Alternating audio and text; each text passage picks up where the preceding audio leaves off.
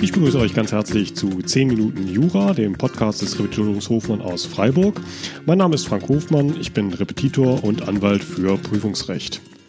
Ja, heute mal was ganz anderes, nichts im engeren Sinne fachliches, sondern allgemein dachte ich mir eine Folge mal für diejenigen, die sich fragen, ob Jura das richtige Fach für sie ist.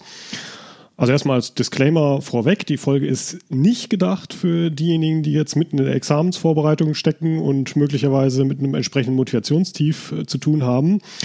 Weil, also erstens, wenn man mal so weit ist, spricht alles dafür, das Examen noch zu machen und das ist auch zu schaffen. Und zweitens ist es einfach ein ganz anderes Thema, wäre eine ganz andere Folge, wie man eben mit Motivationsproblemen in dieser Phase umgeht. Diese Folge richtet sich jetzt mehr an diejenigen, die ihr Studium gerade erst beginnen, zum Beispiel jetzt Abi machen und überlegen, ob Jura das Richtige für sie ist. Weil ich finde diese Überlegungen nämlich gar nicht so leicht. Man hat das Fach Jura ja nicht in der Schule. Man hat also kein richtiges Bild davon, was einen da erwartet. Und so Fernsehserien wie Suits oder so liefern natürlich ein völlig falsches Bild und zeigen mehr das gesellschaftliche Drumherum, also nicht den eigentlichen Kern der juristischen Arbeit.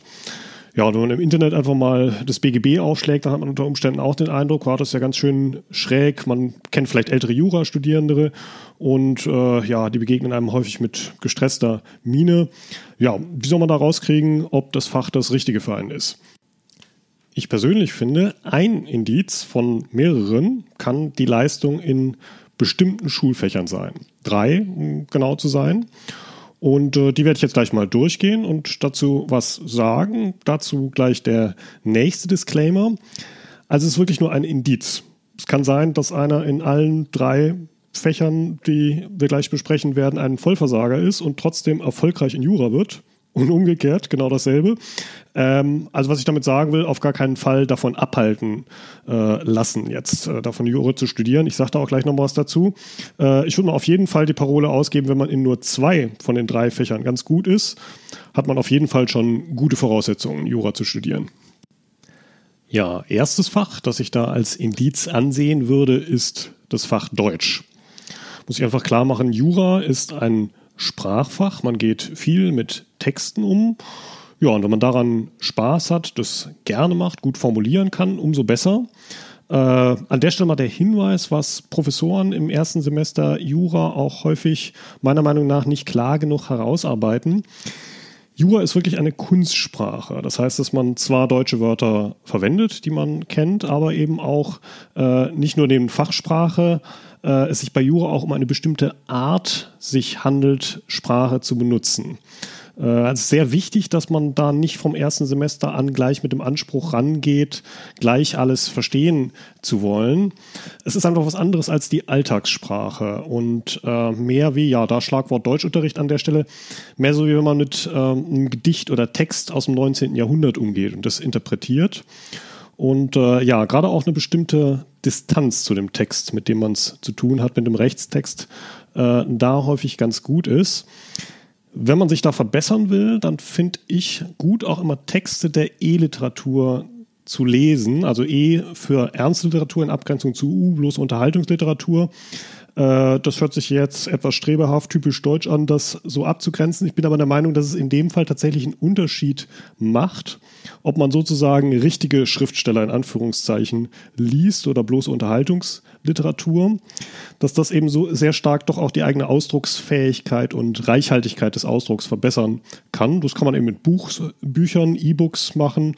Äh, Hörbücher finde ich an der Stelle übrigens ganz genauso gut. Das zweite Fach, und da werden einige wahrscheinlich jetzt erschrecken, ich werde es dann auch gleich sofort relativieren, äh, ist das Fach Mathematik. Ich weiß, für einige vielleicht ein Schreck, weil Jura wählt man ja häufig gerade deswegen als Studienfach, weil man sich erhofft, es dann nicht mehr mit Mathematik zu tun zu haben.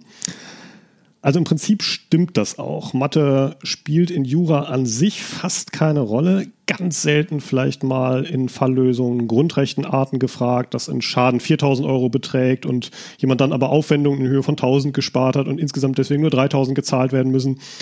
oder etwa im Erbrecht des äh, Bruchrechnen, dass drei Kinder da sind und jeder dann ein Drittel bekommt.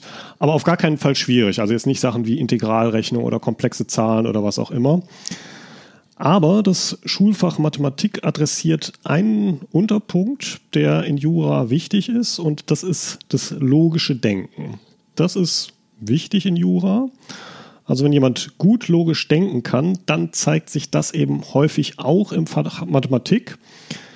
Logik ist da erstmal auf einer ganz einfachen Ebene gemeint, komplizierte Lebenssachverhalte sich sortieren zu können. Also mal ein Beispiel, das ist wirklich ein ganz einfacher, banaler Sachverhalt, wenn man sich einen Einkaufszettel sortiert und oben groß drüber schreibt A, Obst und dann Arabisch erstens Bananen, Arabisch zweitens Äpfel, dass das die richtige logische Abfolge ist und man etwa bemerken würde, dass etwas logisch nicht stimmig ist, wenn man sich aufschreiben würde, A Obst, B Bananen. Also diese Form von Logik, die ist gemeint.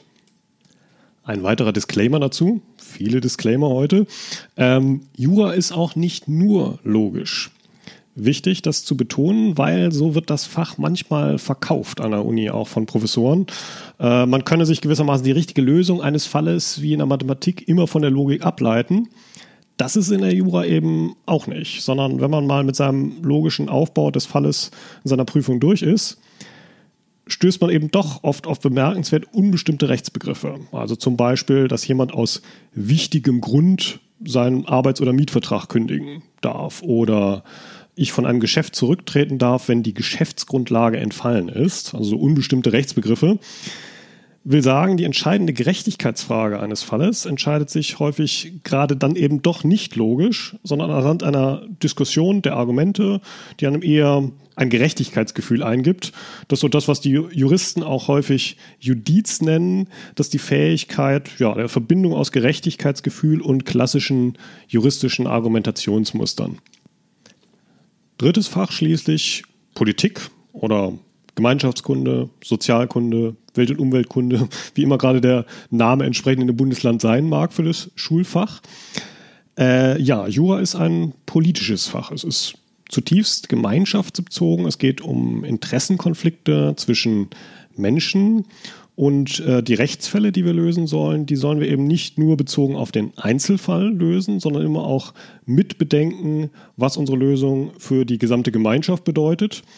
Sprich, eine Regel muss auch dann funktionieren, wenn sie für alle gilt.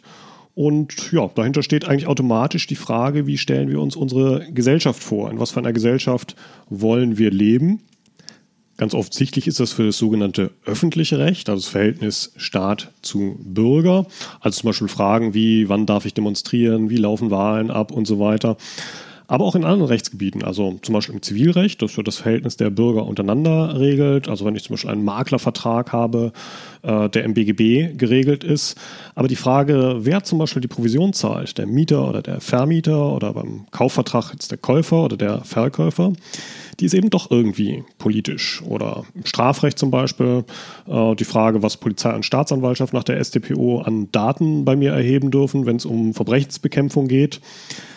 Ja, und selbst da, wo es erstmal ganz unpolitisch zugeht, zum Beispiel im Kreditsicherungsrecht, in der Wirtschaft oder im Verkehrsunfall, also zeigt sich doch immer, dass sich in dem Fach Politik in der Schule abbildet, das Talent, Verbindungslinien zu ziehen zwischen dem Interesse der Gemeinschaft und politische Fragen, äh, ja, das eben in entsprechende Argumentationsfähigkeit umzusetzen.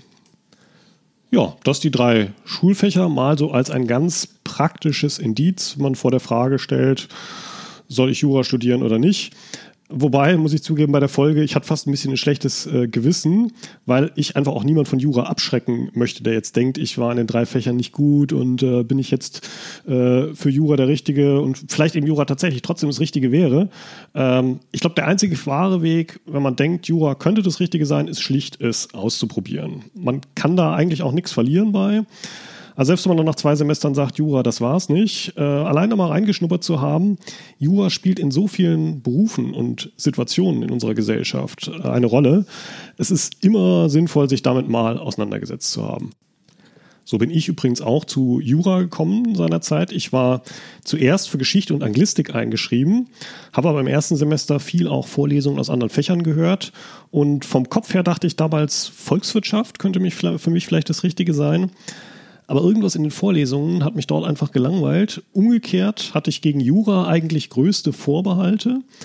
Aber gleichzeitig, als ich mich in die Vorlesung reingesetzt habe, habe ich gemerkt, ja, irgendwas turnt mich doch an, an dem Fach und bin dann diesem Bauchgefühl gefolgt und habe mich zum zweiten Semester für Jura eingeschrieben. Und ja, im Nachhinein hat sich das für mich als goldrichtig erwiesen. Was ich damit sagen will, man hat, glaube ich, ein ganz gutes Bauchgefühl dafür, was für einen das Richtige ist, was einen auch begeistert kann als Fach. Und bei vielen Unifächern ist es halt so, das kriegt man erst raus, indem man es ausprobiert. Und entscheidend sind da meiner Meinung nach weniger irgendwelche abstrakten Karriereüberlegungen, sondern ob man einen konkreten Bezug zum Fach spürt. Und das kann man bei Jura probieren und dann auch keine Angst vor unpopulären Entscheidungen, wenn man dann irgendwann merkt, das ist es nicht. Und äh, aus der Perspektive spricht wirklich alles für Jura. Ja, das soll es für heute gewesen sein. Zwei weiterführende Tipps noch für diejenigen von euch, die sich gerade überlegen, Jura zu studieren. Das eine ist ein YouTube-Kanal von Herr Anwalt, so nennt er sich. Das ist ein Rechtsanwalt, der in meinen Augen sehr realistisch und auch für Anfänger verständlich schildert, worauf es bei Jura ankommt.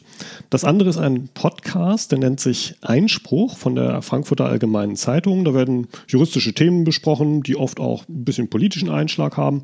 Da würde ich sehr empfehlen, mal reinzuhören. Also ich würde mal sagen, wenn ein die Art, wie dort diskutiert wird, in irgendeiner Form anspricht, das könnte auch ein deutliches Indiz dafür sein, dass Jura das richtige Fach ist. Ja, ich werde es beides verlinken in den Show Notes. Was soll ich sagen? Trefft die richtigen Entscheidungen. Im Übrigen, wenn euch der Podcast gefallen hat, würde mich natürlich freuen, wenn ihr ihn abonniert.